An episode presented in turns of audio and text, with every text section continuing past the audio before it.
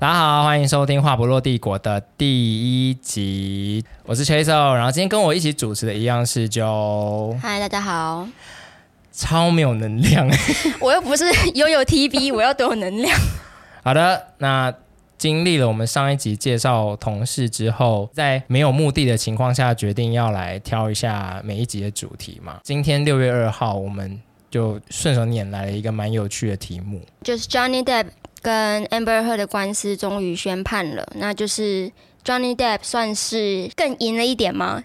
对，这个官司我自己其实追了蛮久，我也算是稍微有一点追，因为我就蛮好奇陪审团的机制，然后也第一次看到就是在法庭上有这么多的细节可以被拿出来，所以其实觉得蛮好玩，然后有时候都会很替双方捏一把冷汗，就想说，呃，就是这些事情要被拿出来，比如说要是我那边踢那个橱柜的影片被外流的话，我可能就是会立刻自杀。嗯。重点是因为这个官司是全球直播，对对，而且我记得我看到新闻是 Johnny Depp 要求的，所以我会觉得，哎，他是真的很有自信，要求要全球直播，所以呢，就有非常多人在关注这件事情。那我们也帮大家稍微回顾一下他们两个到底发生什么事情，就有赖我们的制作人帮我们整理。然后他们两个人在二零零九年在最后型男日记片场结识的。你有看这部吗？我完全没有看。二零几零几年，我那时候我还很小。二零零九，我还很小，我不会看这种电影。他们两个认识的时候，我才十二岁，谁在乎他们是谁啊？好了，那下一个，他们是二零一五年结婚，然后隔年就提离婚，再隔年就正式的离婚，就是在一五、一六、一七连续三年发生这些事，你有印象吗？我有印象说 Johnny Depp 被指控家暴，但是。我必须老实说，我个人没有非常关注这件事情，所以并没有影响到我对任何一方的评价。那我要进行强尼审查。什么叫强尼审查？就是你有喜欢他吗？在这之前没有，我没有看过任何他的电影啊，除了那个啦，《巧克力工厂》。谁谁会只看那个？你没有看过《神鬼奇航》系列？我不看那种很吵的电影啊，我会觉得好吵。所以听到噔噔噔噔噔噔，你听不出来这是什么的配乐？嘿。好，那我们这集就到这边，谢谢大家。拜拜 怎么会有人没有看过《神鬼奇航》？我就觉得太吵了，而且好多东西，然后船船上感觉好脏哦。可是里面有其他奈特利耶，so 我可以看他其他部干干净净的的电影啊。好，所以在二零一八年的时候呢，就是已经离婚的 Amber，他就以这个家暴幸存者跟受害者代表的这种身份。道德上的身份，然后投书英国的《太阳报》，虽然没有提到强尼戴普，但是因为他就是自居是这个幸存者，所以里面的就字字句句基本上都影射了呃强尼戴普有家暴他这样子。然后后来呃强尼戴普就告这个报纸，但因为法院基本上是认为说媒体本来就只要进就是基本的查证就可以。报道就是给媒体很大的这个报道的权利，所以后来就判强尼戴普输了这样子。嗯、那这是从四月开始的这个案子呢，基本上不是在处理他们是不是家暴，两方就最后变成互告，都互告对方诽谤，那所以法院就要他们都拿出证据，然后来看说到底谁讲的是对的，谁在这个关系之中有进行暴力。好，那我们讨论这样子的新闻案件，当然是不能只有我们两个人的观点，所以今天也邀请到我们办公室的另外两位同事一起参加。那请 Peter 跟大家打个招呼。嗨，大家好，我是 Peter。以及 JC。嗨，大家好，我是 JC。好，欢迎他们。好了，我们这我们现在在座的四位，基本上跟社会中的这个性倾向的这个族群组成比例刚好是相反的，就是唯一的目前是直男的 Peter 是我们之中的少数。那其他我就不多介绍了，因为有些人希望他是隐私，对吗？JC，核 对核对一下，就 JC 希望就是他不想要谈他的性向这样子。基本上坐在这边就蛮想要知道到底异性恋到底怎么看这件事情，因为两造双方就是异性恋嘛。嗯，等一下，但是 Amber Heard 应该是双哦，啊、对对，对他有交过两任女朋友，而且他也打过他前女友。对对哎对，但我忘记他打的细节是什么了，但我记得有这件事情。好，我们先停在这里。那我们先问一下 Peter 跟 JC 有没有 follow 这件事情？我先讲，因为我完全没有。我自己觉得他太隐私，然后很八卦，跟我无关，我就会有点排斥去看到这些事情。我觉得你会对于聊别人的八卦很不安。我替当事人会觉得不安心，那是很隐私，尤其他们又是交往关系的话，会觉得那些事情摊在阳光下，然后媒体可能会截取部分的片段去把它放大渲染，我就觉得那我看到的可能也不一定是真实，而且觉得也会对当事人造成一些伤害。那如果是你的哥们的朋友里面，男 A 可能跟男 B 快要在一起了，那但他们外表都是直男，这个你这种八卦你会讲吗？我不会讲别人的事情啊。就是我，我好，那这些你怎么看？就八婆要接着登登场喽。就从头到尾都有追，从他们官司的一开始到最后，然后昨天半夜两点要睡觉的时候，说半夜三点要公布结果，还想说我要不要熬到半夜三点？你两点还在看，然后我就睡着了。你两点还在看，然后昨天大概每两个小时就搜群“强尼戴普”四个字，然后看就是到底报道出来没？就是这种的积极度，就是八婆。Wow.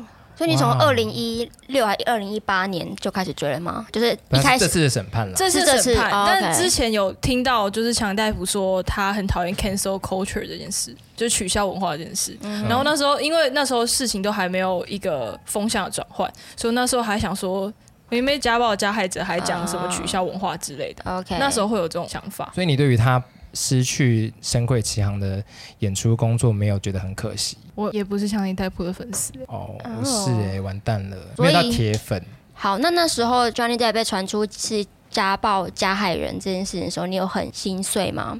就把所有东西都砸在地上。没有，我觉得就是不支持他，或者说同意这些片商的决定。就是我当时情绪上就是大概能对他的抵制啦，我自己的内心就不会想要去加入那个抨击他的状况里面。嗯、毕竟他其实没有承认这件事情啊。嗯，对，嗯、因为当时就是单方面的在说。所以你还是有做出就是最微小的抵制，内心就是同意啊。哦，OK。像我会觉得他在《哈利波特》里面被换角也是蛮可惜的。虽然我觉得换的蛮好的，我觉得只怪授予他们产地嘛。对，因为我觉得后面那个丹麦大叔嘛，他是丹麦人嘛，他比较帅。我不知道哦。题外话。好。但我这样听起来会是 JC 有一个立场上的转变，就是你从觉得他就是家暴的加害人，到跟着很热血的听这个戏的人，通常是支持强尼戴普的这一方，是吗？也不算是支持，应该算是当初这件事实在闹太大，强奸也不就是直接被说是家暴加害者嘛。然后这件事情实在狗血成分太高了，就以八婆的角度，这就是一个必追的肥皂剧的感觉。这第一个，就是这件事真的很抓马。然后第二件事就是，就 Peter 说他不喜欢听别人八卦或者别人的隐私，但是我会觉得这件事就是因为太太私密了，你从里面听到了很多亲密的对话，不管是言语暴力或是亲密关系的暴力，你都会觉得说，虽然他们的事情真的是狗血好几倍，但是其实在一般亲密关系中，你很容易听到很多相关的东西，它未必是就是直接变成肢体暴力，但是我觉得很多情侣吵架，或是我们在。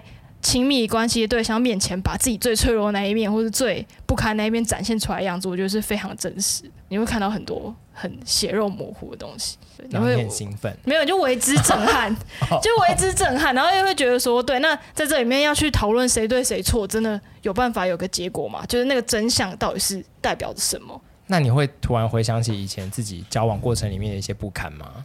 我只是随便问的，你可以不用回答我。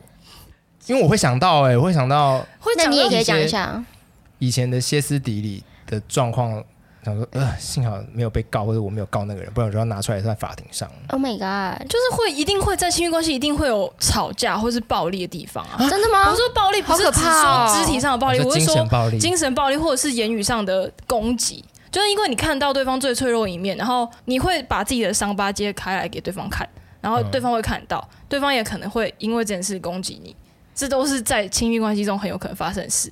然后以别人角度上会说，怎么可以这样？可是我觉得亲密关系是非常复杂的，就是在这当中有很多互动是没有办法只用对错来来讲，不代表现在这个事情没有对错。我只是只说它很复杂，然后导致呃你看的时候你会觉得说，对感情当中就是会有很多类似的情景。嗯，那我们现在看到有些人会说，Amber Heard 输掉这个官司是。啊、所谓女权或女性主义运动的倒退或者是失败，你怎么看这样的言论？我知道这件事情跟当时的 Me Too 运动有很大的连结，因为 Amber Heard 在 Me Too 运动就是浪潮正起的时候去发表这件事情。但我在看这件事情的时候，其实蛮把这件事情的对错跟 Amber Heard 能不能代表女性主义这件事切开来，就是我还蛮专注于看的是他们两个在亲密关系里面扮演的角色。虽然这样说好像有点去性别化这件事，但我自己觉得我在看这件事的时候，其实是在专注说 Amber Heard 到底是个怎么样的人，他是不是真的很爱说谎，或他是不是有利用这种权势，然后或者是利用这个运动，利用这个运动。我自己觉得人格上的缺陷跟说谎这件事不应该跟性别挂钩在一起。就是他针对这件事情，他说谎，他做错，那就是他的错。但是不管是男性或是女性去利用这个性别，反倒用这个性别去揶揄或讽刺另外一方，我觉得都很不对。比如说 Amber Heard，就是他不仅说谎，他还借由女性主义的这个大旗去加诸错误的罪名在 John Depp 身上，这件事就很不对嘛。但是我们是不是可以说，我们的确都有感觉到，所谓支持女性主义的这些运动论述或者实际的组织里面，的确有一个氛围，是因为女性是平均来说的弱势，所以应该要给他们更多的机会去讲出自己的经验跟声音。这也是 Me Too 运动核心的诉求，就是说，可能中间有一些错假的成分，但好像还是应该让他们先讲，再检视。好像没有看到明确的这样的主张。但隐约是给我这样的氛围，然后我相信有一些男性可能也是在这样的氛围下会感觉不公平。听听看直男的说法，我感觉现在要发表意见都要先 先说自己也有哪一些弱势的地方，然后再开始发言才会被看见。不管他有没有说谎，他感觉就会用一种。更弱势的方式去面对大家，然后好像激发一点点同情心，然后大家比较会听他讲话，然后他的声量就会比较大。就是我很讨厌这样子的表达的方式，就是好像可以单纯一点就事论事，不需要去放大说我今天有心理疾病，我今天是女性。或者是我今天是社会上的弱势，我觉得在这些比较争议的著名案件里面，反而都是当事人就自己跳出来说：“哎，我是弱势，那我代表这些弱势，所以我希望整个社会或舆论的风向应该要有利于我，应该要相信我。”就有一个这样子的隐形的论述存在，整个父权结构里面会认为顺性别的异性恋男性是。所谓的既得利益者，但这句话基本上听在没有读过性别的男性耳里的话，就会说：Why？我哪有？我约会要付钱呢？呃，我要养家，我要工作。哎，你们只要漂亮就好，这样。我想要只要漂亮就好。那你要加油啊！真的真的耶！我离漂亮好远哦。你要当 Selina。他那我漂亮就好，而且漂亮很难过。哎、哦哦欸，麻烦断句断好一点，我不想被告。但我觉得既得利益者的一大特点就是在于不知道自己是既得利益者，因为他不用去认，他不用去认知到这个障碍跟困难。因为所有的这认为自己是在社会结构上是比较弱势的那一方，其实这些经验、这些受困经验、受害经验，或是觉得这个社会对自己不好的这些经验，其实都有很多可以表述。通常会说。我哪有？我哪有自己的利益者的人，通常没有办法认知到自己的优势来自于他们受苦的经验。哦，我这样讲会不会太过分啊？对，来自都讲完了，但是他们就是没有什么受苦的经验，以至于他们没办法理解这个情境。那、哦、他们受苦的经验可能就是被女性拒绝啊。哦，so sad，快快咯。对啊，怎么都不回我。跟被女性拒绝，好像不是因为他身为男性就被女性拒绝，他被拒绝并不是因为他身为男性。但是身为男性本身是优势的这件事，他他遭受的经历并没有达达到这件事情啊，他可能只是可能某些条件不符合女女性的期待。好了，我们现在问问旁边的顺性别对，哎，异性恋男有感受到自己的优势吗？没有，好，谢谢。但我其实有一题想要问，就是在看到会有一些法规，他们基于平等的立场，他们会设定。呃，某一些职业或者是某一些公司雇佣一定比例的女性，那这件事情本身，我我自我自己没有一个很明确的答案，但是我看到这类的规定，我就会觉得它本身并不代表平等。设定三分之一一定要是女性员工，类似的这样子的规定，这样好像，呃，我我我想要问的是，你们对于这样的规定有没有什么？看法或意见，因为我其实也可以理解，在社会氛围上面，对于男女性的平等是不可能一触可及。可是，暴力的方式去写说，呃，要有一定比例的，要保障一定比例的，我知道，嗯我们有听懂问题啊我们有，听懂对对好好而且我们这边有功课很好，所以他应该优先听到。好，那我们功课不好的先回答。好，因为我其实也有一样的疑惑，但是我要把这样的疑惑换到，比如说原住民为什么可以加分？他们在其实这个是并不是说他们加分之后就完全可以跟汉人平起平坐，我觉得这更像是一个补偿的措施。他们过去被夺走太多了，所以他们在未来的日子里面可以用这样子的方法，慢慢的得到一些什么。因为其实的确是有很多女性因为这样的保障名额之后，终于可以进入立法院。然后让大家觉得说，哦，有女性有女立委很酷诶，以至于到后来可能我们会出现有女性的总统，那未来会出现女性的什么，我就不知道了。但是我我个人是认为，这当然不是代表说有三分之一，那我们就完全平等了，而就是一步一步慢慢的，可能之后我们也完全不需要这样子的呃规定对规定，或者是我们可以变成规定说一定要有二分之一，因为有二分之一的女性，这样不就刚刚好吗？就有一一半人是男性嘛。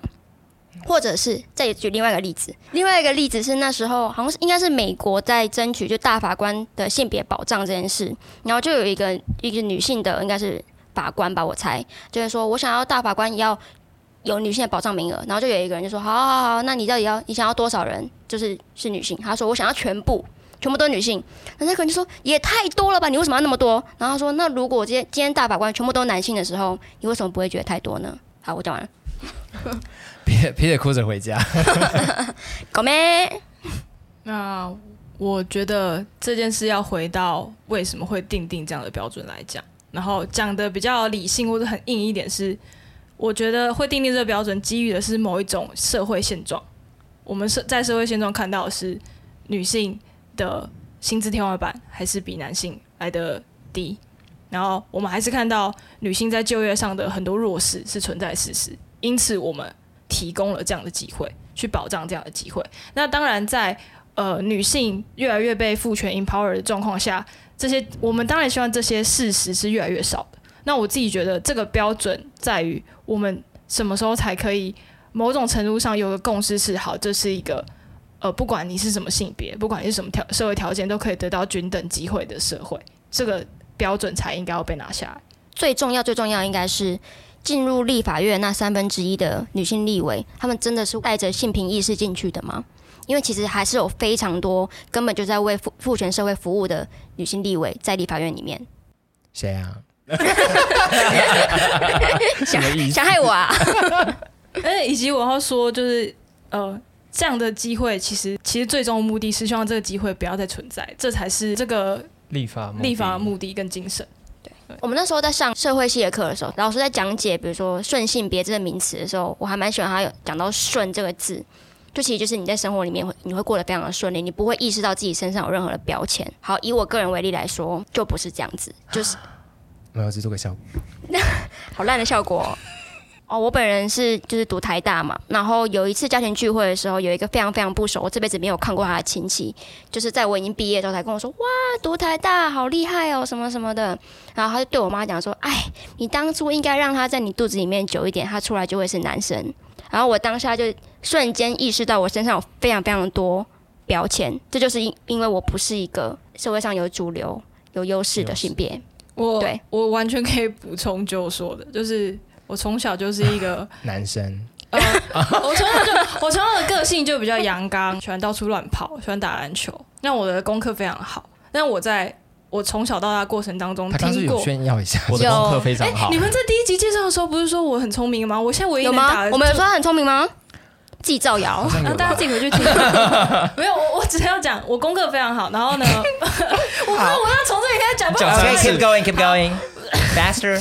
我我意思说，我从小到大不下数次听到各种老师跟我说，女生太强势，男生会不喜欢你。你这样功课这么好，这么强势，怎么会有人喜欢你？然后我就觉得说，我的成绩上的优异变成了我的负担，好像我不应该这么优秀。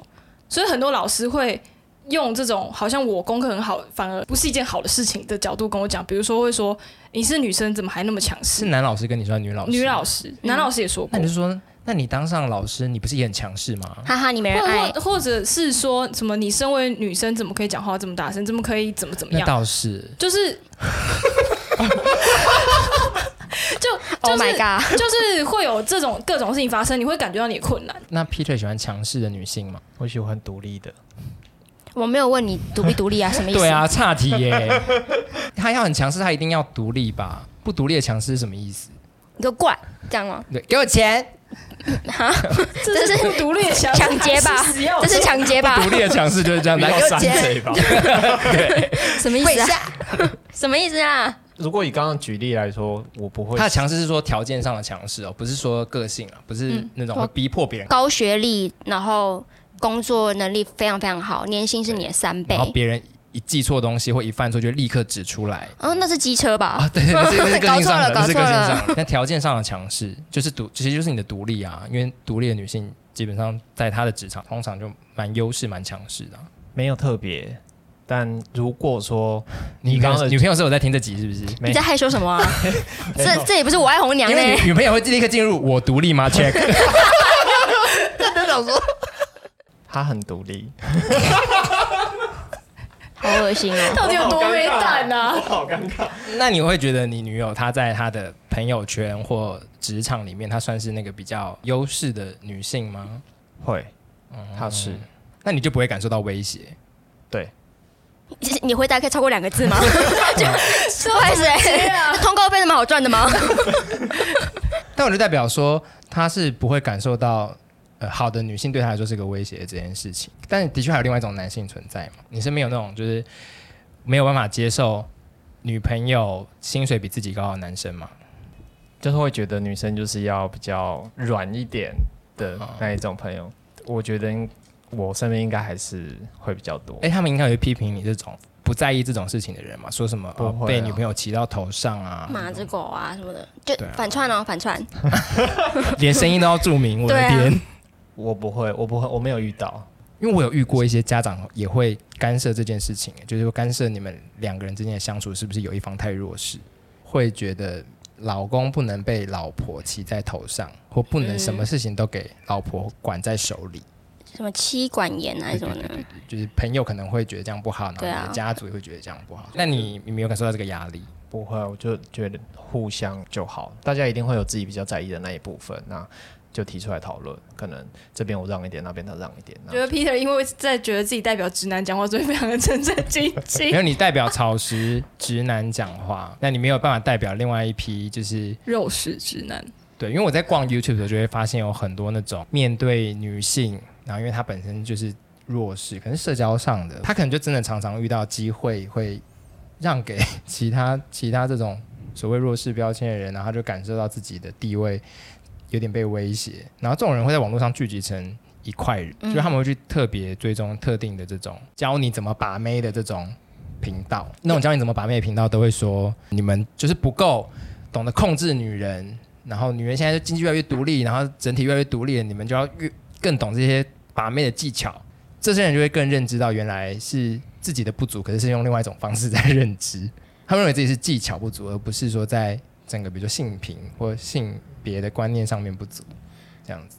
而且也很容易是检讨拒绝他的那女性说：“看我都已经这么好了，你你以为你还可以遇到比我更好的吗？”说：“我有车有房啊，你已经是彭佳慧了。”这样。好，那因为 Peter 可以代表其实是比较草食的异性恋男。然后他也不太张扬自己的那个顺的部分，但有另外一群人，就以之前的台大的性平委员会选举的事件来看的话，是有一群人对这件事情没有什么感觉，然后甚至会更放大他自己觉得不公平或受到威胁的情绪，就从他们呃当时所提出来的参选的证件可以看出来。那我们也先帮大家回顾一下这个事件，交给 Jo。好，今年五月的时候，台大要进行学生会的选举。好，然后那时候就有性平委员会的参选人的证件在网络上就是炎上，因为他们在证件里面就写上了，比如说制裁台女、终结恶男，然后一拳一个自助餐，自助餐。很多网友就对于这样子的证件其实是非常的反感，就会觉得说哦，你们是无知当有趣啊，然后你明明就是要选性平委员，可是你一点性平观念都没有，然后就有上新闻，以及各大呃嗯有在关注性平运动的 KOL 就出来讲话，然后到最后其实是有一些提出这样子证件的学生是真的当选了，那好，那有兴趣的听众就可以现在左转进去法律白话文。拜拜。我有一个表哥。好好听，没有就是正面的回应。对，但是我跟他并没有到非常的熟，就是偶尔，比如说我回去亲戚家的时候会看到他。他那他从以前看到我，他打招呼的方式就是会用两只手抓住我的肩膀，很用力，然后开始摇晃我，然后说：“嗨，好久不见，哇，好久不见，看到你哦什么的。”然后很用力摇晃我。从我还在念国中到现在，我已经在工作了。每次看到他，他还是一模一样要这样子对待我。然后我以前会觉得说：“哦，好烦哦，因为我其实跟他就是不熟嘛，我觉得。”好，抱歉，有一点脏，就是因为他本身就是也不太修边幅这样子，一直到我上高中之后，他有一次这样抓我的肩膀，然后有一点把我留下手印，对，然后我就骨折这样，没有啦，对，就是他把我往他自己身体那边拉了一下，那一瞬间我就觉得，嗯，妈妈这样，然后我就有跟我妈讲说，哎、欸，他为什么每次都要这样子弄我？然后我妈才说有吗？我都没有注意到哎、我才说有啊，他从以前就这样，就从那一次之后，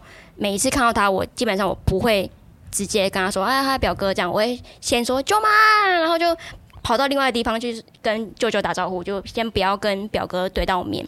然后，但是我有一直在想说，我会觉得这是性骚扰吗？我只是觉得我不想你碰我的身体，即便今天是舅妈跟我同性别人，他来碰我，然后这样摇晃我，我会不会也一样的不舒服？嗯，对，我有在思考这件事情，或者这只是我特别难搞，因为我在捷运上若被陌生人碰到，我也会非常不爽。那你会觉得《神隐少女》里面的状况跟你很相似吗？什么？我爸妈有变成猪吗？因为千寻他就有去处理那个河神啊，你看就不怕脏。可是我很怕脏啊，那里有一样？你就无法变成千寻？我不行啊，我会我会直接就是丢掉我的名字，I don't care。但我觉得就这样子还是会回到。是不是主观认定为有性意涵的触碰？而且表哥可能会想说，你没有跟我讲。那 Peter 你怎么看呢？如果今天你跟你表妹打招呼，然后你碰到她，你说 “hello hello”，长好高了，你就拍拍她的肩膀，就她说你好恶心，不要这样碰我，这样性骚扰，你会打两巴掌吗？Peter 说会。你有误触女生过吗？误触，你这是电器，女生是 电器吗？漏电。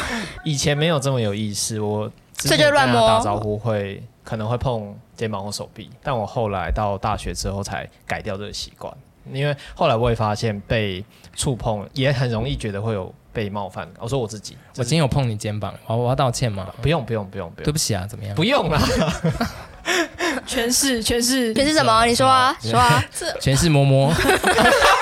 全是摸，全是摸摸，超直摸，超可爱的，对，超可爱。我要全是摸摸喽，好像变得可以了。等一下，没有不行哎，你刚刚语气要用，Oh my God！就是当我意识到这件事情之后，我至少我会先呃避免自己这样子做。所以你刚你刚刚说那个例子，如果今天有人这样跟我讲，如果是现在，我会说不会发生。但是如果是过去，我可能会吓到，就是在意识还不够明确。就是你没有带着那个我要。摸你身体的这个意图，对对对，你只是是友好。而且刚刚讲到是性相关的，可是如果我只是碰触，跟有没有性相，好像还是有一点点差别。哦、但没关系啦，没关系，我也没有真的在意。那我觉得我跟我表哥这个案例没有办法变成一个性骚扰，是因为我我并不觉得那是一个有性意涵的触碰，顶多是骚扰。对，就觉得哎呀，去工作了。他都在家，好像还没有工作休息。没有，他就没在工作。那你就 Sorry，妈妈不要听。我会觉得性骚扰真的很难呢。你说很难去性骚扰别人，这样吗？我要讲我的经验，就是我在念研究所的时候，我是念印美。然后就有个电影系的女生，那个女生跟我基本上上同一堂课，然后我们下课她是会来勾我的手，就一起走，就我们会这样一直走去便利商店、厕所借过，对，便利商店借过，然后我们就这样去买东西，然后就再出来，然后就一路牵到校门口之后，然后再挥手说拜拜这样子。所以他基本上是可以就这样黏的，而且这种头可以靠得上来的。然后我从中也并没有感受到任何的就是性好处，或者是我也没有偷印干嘛的。好，就 by the way 一下，我们没有谢谢，没有问这个吧？想说要让大家知道一下，我回家了。然后后来有一次，好像有一阵子没见吧，然后再见到他，然后跟他也是聊天，然后聊完说拜拜的时候，我就拍了一下他的手，就我们正面，我不是偷拍，就是我就是直接这样说拜拜，然后就拍一下。然后他后来就传了讯息跟我说，很长那种，就那种是是暴怒的讯息，就是他没有办法。接受的，然后说不要以为什么感情好就可以这样，什么就是对我来说有点像失忆一样。然后当时我就蛮晒，但我还是跟他道歉了，我就跟他道歉，然后说，呃，那我知道我之后就不会再做这种事情。但其实内心的我是傻眼的，我不知道原来可以把头靠在别人身上的女性会不接受这个对象也去碰她的手臂，我甚至没有把头靠在她的肩膀上，这样子，嗯、所以这是很难，因为我已经是个很会读空气的人，所以我自己会把她靠在我身上读成一种我也可以这样对你做的讯号，对，就是一个很离奇的案例了。你这样讲会有很多人跟你说 “only yes mean yes”，欸。我不是说对对对，但但同理，对我知道我知道，但同理很多人会这样子说，但同理他靠在我肩膀上，他也不会来问我。对啊，他并没有问说：“我可以把头靠在你肩膀上吗？”对吧、啊？他也他也并没有遵守，所以我才会说我把它认定成一种默契。所以我觉得在回答是不是只有 yes 是 yes 之前，你必须先回答你从哪里判断你没有这个默契。嗯，对啊。那我觉得大部分觉得自己很委屈的直男并，并并没有办法讲出这个默契的存在。那我觉得我们的经验分享比较是在回应说，到底男性出现了什么心理，才会变成现在这一群出来选台大性平委员会的人的构成，他们从来没有读懂自己的冒犯，然后有些状况会是他们太不会读空气，但有些有可能像我一样，已经算很会读空气了，还是会遇到算莫名其妙的事情。然后他们认为这件事情需要更公平一点，需要就是不能每一件事情或组织都只只站在一个明确的性别那，他们应该蛮对这件事情受挫的，哦，所以才。来闹，或者是来用这种很猎奇的方式去表达自己的诉求，在一个很低很低的程度层次上面，我可以理解他们的情绪发生什么事情。那如果先退一万步来说，你觉得这样子的政见是可以出现在选举公报上的吗？因为有些人会觉得你不可以把性平选举当成一个笑话，是有这样子的意见存在的。那你你你接不接受？就是他觉得自己的权益反而受挫，他也有。这一个所谓的言论自由，他们都会这样讲，#hashtag 言论自由，为自己发声。我觉得言论自由部分是没有问题的。我说言论自由部分没有问题，是说你能够用这个证证件来选性平委员会，没有人会阻止你，只要你符合这个资格。没有，因为没有规定你证件一定要写性别友善的策略嘛。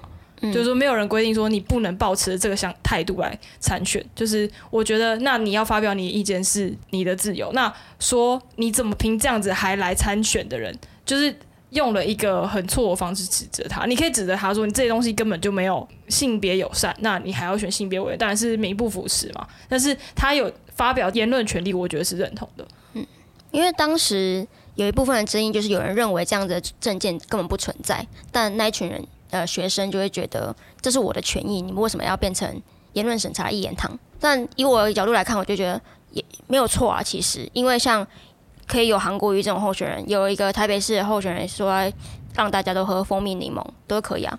然后护家盟也可以出来选，那时候同婚也可以变成公投，那就是大家民意决定嘛。如果这些不符合性平意识的候选人当选，那代表说台大里面还有一群人是非常没有观念的。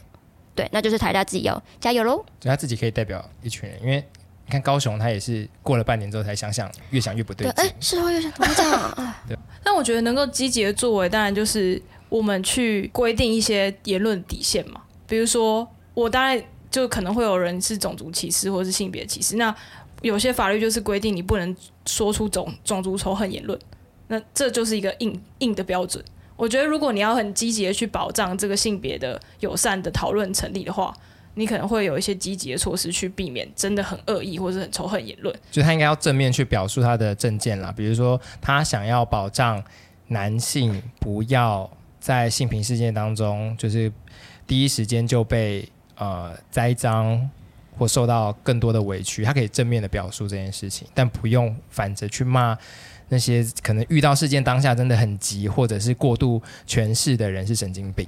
嗯，对。哦、嗯，他其实有更好的讲法。我觉得说轻松一点，就是你敢出来讲，就不要怕被骂，不要骂人，然后又说人家欺负你。就是你如果论述能力不足，那也是你的问题。就他说他是被骂的，是不是很大程度是因为他文字能力太差？不是啊，可是那那这样那这样，其实如果我们再回推个把历史推回去，女性一直没有办法起来，就是因为那时候没有受教育。他们没办法说出自己的话，嗯、他们直接说啊不公平啊不公平。可是他没有办法讲出一个完整的学术的语言来，在比如说法律上，在政治的场域里面为自己发声。那这样这些男性是不是有一样的问题？你说他们是被晋升的，对啊，他们可能会这样觉得。他说：“那你们都有读女性主义，他们有这样的问题，可是他们没有缺乏这样的机会。女性当时缺乏机会，对，对他们现在有了好有机会，他们讲不出来，那他们是不是？他们就说：那我们也要有男性主义。真的是要念书哎，还或者练习写一下字，就他们变书法大师。可是，可是我觉得这是一个，这其实是一个很吊诡的状况，就是说，你其实让一群公关文字能力很好的男性进入政治之后，他。就比如说，他如果他能把他的证件写的像我的说法一样的话，他其实是个政治上的危险，因为就跟现在在反堕胎法案是一样的，他可以用非常非常合理的，然后看起来让你愿意支持的论述去讲，他要影响女性对自己身体的自主权。对啊，所以有这些文字能力很差的男性到台面上，反而对我们是好事，所以我们可以辨识一下他真实的想法是什么，然后危害是什么。当他全部人都被训练成我这种德性的时候，那很可怕哎、欸。对，我知道，我知道，我现在没来帮我们说话，我先澄清一千万遍，我没来帮我们说话。希望顺性别男性继续保持这种文字能力很差的状态，这样我们才可以辨识我们就是社会上开始出现多少奇奇怪怪的东西。你以为我们有多少这种男性听众啊？你在跟谁说话？欢迎来留言哦，告诉我们你还有哪些对女权不满的地方。谢谢。而且我觉得再退一万步来讲，就是刚刚已经退几，我现在是三万，三万一。我们现在宗教新生吧。三万步以外，跟这些男性候选人说，就是女性主义的重点，真的不是在于只保障女性的权益，而是在性别框架下，所有的受害者都应该会。要被他们就觉得屁话、啊，对，那就是他们没读书，所以我才说退 三万步在遥远的山头上跟他们讲说，那请理解这个框架是这样的意思，而不是所有东西都是从女性是弱势的点出发。对啦，但是说因为在这件事情上面，然后在在强尼戴普的官司事件上面，其实我们回到那个当男性被指控的情境当下的时候，他们都很少被所谓女性主义的支持者讲过话或帮过。女性主义的宗旨的确是。普世的好，但在实物的操作面上面，因为常常对立的两造双方已经有既定的一男一女的性别的时候，就会只保护女性。诶，那这样其实我有一个蛮特别的立场诶，因为其实我并不知道 Amber Heard 一开始是打着 Me Too 的名号。我知道这个官司已经快要落幕的时候，我才突然知道这件事情。然后那时候他其实已经看起来有点快输了，我才知道，哎，他是打着这样子的旗帜，所以我其实是很希望他赶快输掉，因为我会觉得他有点弄坏了这个运动，就让更多有优势的男性可以就是踩着这个痛点。所以我应该可以算是比较偏向女性主义的这一方，但是我是帮男性讲话的。Uh, 对，我希望的是普世的平权，所以我会觉得强尼戴普他应该要得到他应有的名誉回复。然后我希望 Amber Heard 不要利用女性主义这件事情，就是得到他想要的东西。